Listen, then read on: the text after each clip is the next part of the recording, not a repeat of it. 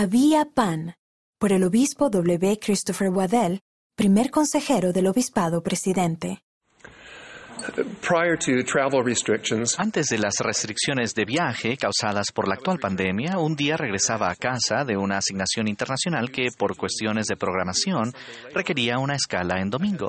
Tuve tiempo entre vuelos para asistir a una reunión sacramental local donde también pude compartir un breve mensaje. Después de la reunión, un entusiasta diácono se acercó a mí y me preguntó si conocía al presidente Nelson y si alguna vez le había estrechado la mano.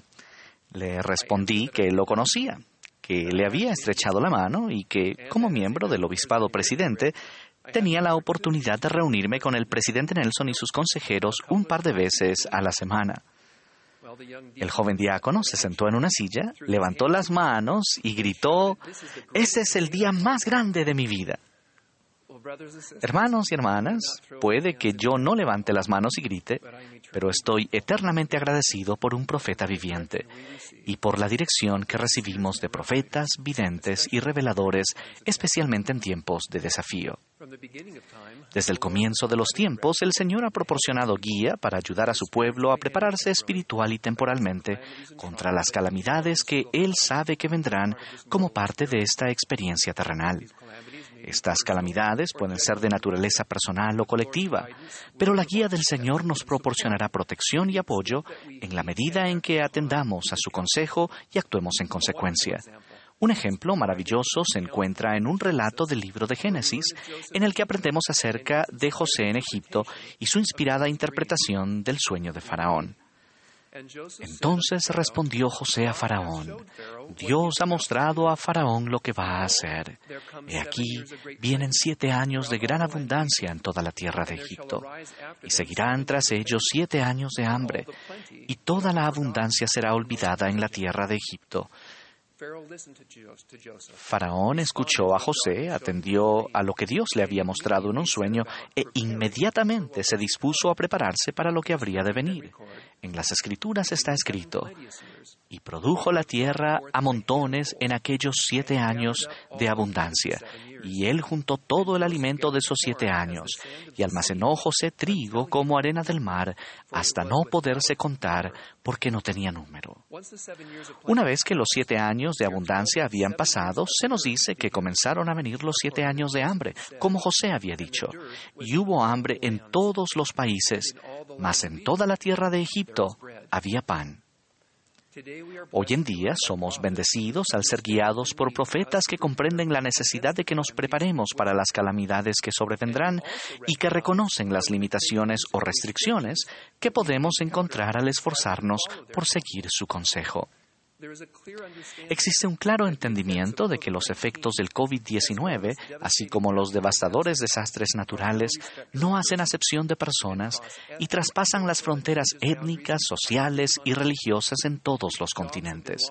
Se han perdido empleos y se han reducido los ingresos, ya que la posibilidad de trabajar se ha visto afectada por los despidos y la capacidad de trabajar se ha visto perjudicada por los problemas de salud y asuntos legales.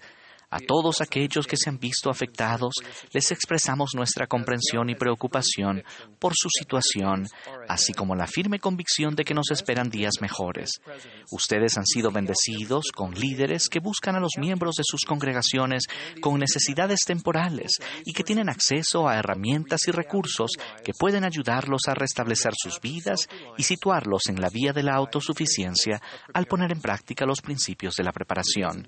En el entorno actual, con una pandemia que ha devastado economías en lo general y vidas en lo particular, sería una falta de coherencia con un Salvador compasivo ignorar la realidad de que muchas personas están teniendo dificultades y pedirles que comiencen a establecer una reserva de alimentos y dinero para el futuro.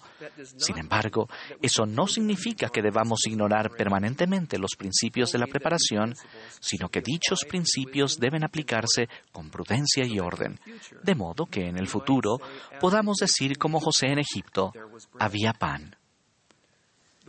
El Señor no espera que hagamos más de lo que podemos, pero sí espera que hagamos lo que podemos hacer cuando podamos hacerlo.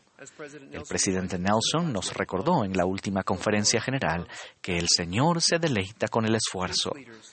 Los líderes de la Iglesia a menudo han instado a los santos de los últimos días a prepararse para la adversidad de la vida con una provisión básica de alimentos y agua y algún dinero en ahorros. Al mismo tiempo, se nos alienta a ser prudentes y no ir a los extremos en nuestros esfuerzos por establecer un almacenamiento en el hogar y una reserva de recursos económicos. Un recurso titulado Las finanzas personales para la autosuficiencia, publicado en 2017 y actualmente disponible en el sitio web de la Iglesia en 36 idiomas, comienza con un mensaje de la primera presidencia que dice, el Señor declaró, es mi propósito abastecer a mis santos. Esa revelación es una promesa del Señor de que Él le proveerá bendiciones temporales y abrirá la puerta de la autosuficiencia. El aceptar y vivir esos principios le permitirá recibir las bendiciones temporales prometidas por el Señor. Le invitamos a estudiar y aplicar esos principios con diligencia y a enseñarlos a los miembros de su familia. Al hacerlo, su vida será bendecida, porque usted es un hijo de nuestro Padre Celestial. Él lo ama y nunca lo abandonará. Él lo conoce y está dispuesto a brindarle las bendiciones espirituales y temporales que ofrece la autosuficiencia.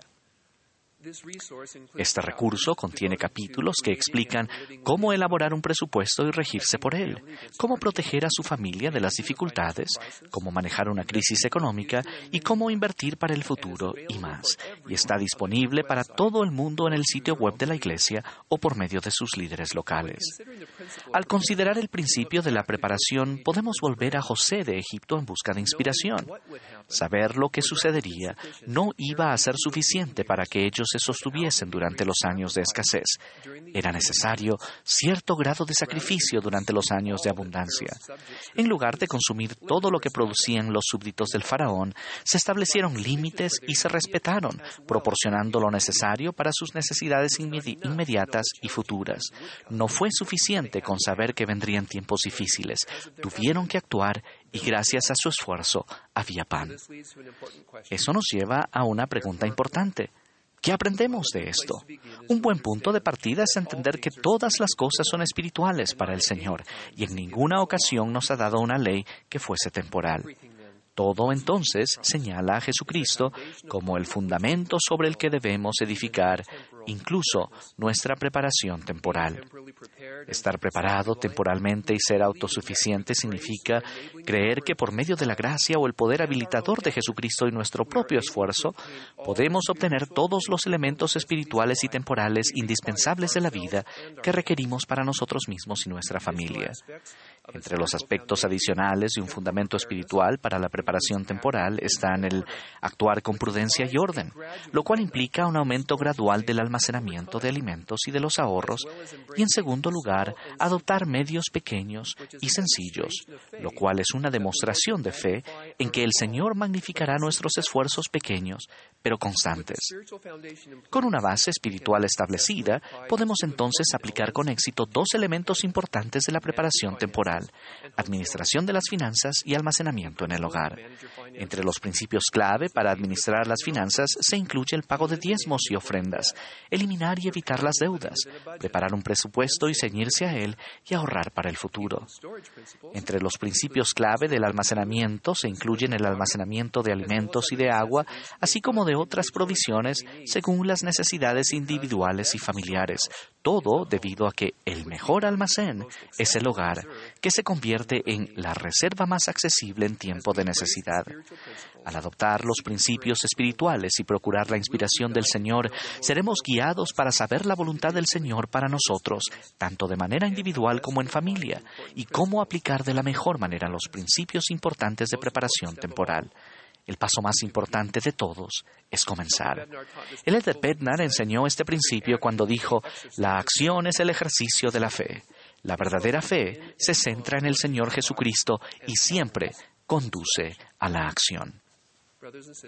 Hermanos y hermanas, en un mundo siempre cambiante, debemos prepararnos para las incertidumbres. Aunque nos aguardan tiempos mejores, sabemos que continuarán los picos y los valles de la mortalidad. Al procurar estar preparados en lo temporal, podemos afrontar las pruebas de la vida con mayor confianza, con paz en nuestro corazón y, como José en Egipto, podremos decir, incluso en circunstancias apremiantes, había pan En el nombre de Jesucristo. Amén.